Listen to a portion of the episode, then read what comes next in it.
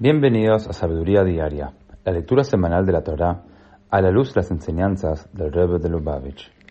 En la primera lectura de la Parashat de Dvarim, aprendemos cómo Moshe esperó hasta hallarse próximo a fallecer para reprender al pueblo judío. Una de las razones es que prefirió esperar hasta haber derrotado a los reyes amorreos.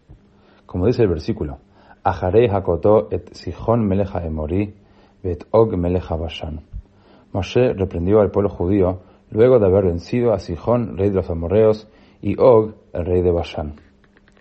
Nos enseña el Rebbe en el Sijot, tomo 1, en Sijot Kodesh del año 5737, que las personas aceptan más fácilmente la crítica después de haber recibido algún beneficio material proveniente de quien las critica. Al criticar a alguien estamos haciendo un favor espiritual. Si precedemos ese favor espiritual de uno material, aseguramos que ambas partes consideren la crítica desde la perspectiva apropiada y no la entienden como un acto de mala voluntad. Con su ejemplo, Moshe nos mostró que este principio se aplica aún en el caso de que la persona o el grupo sea merecedor de crítica por un pecado de tal gravedad como lo fuera la forja del becerro de oro.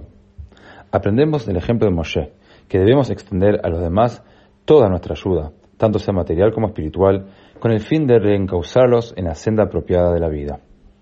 Al ayudar así a los demás, nos ganamos la ayuda de Dios para encontrar nuestro propio camino apropiado en la vida, como también su ayuda en la provisión de necesidades materiales tanto para nosotros como para nuestros seres queridos.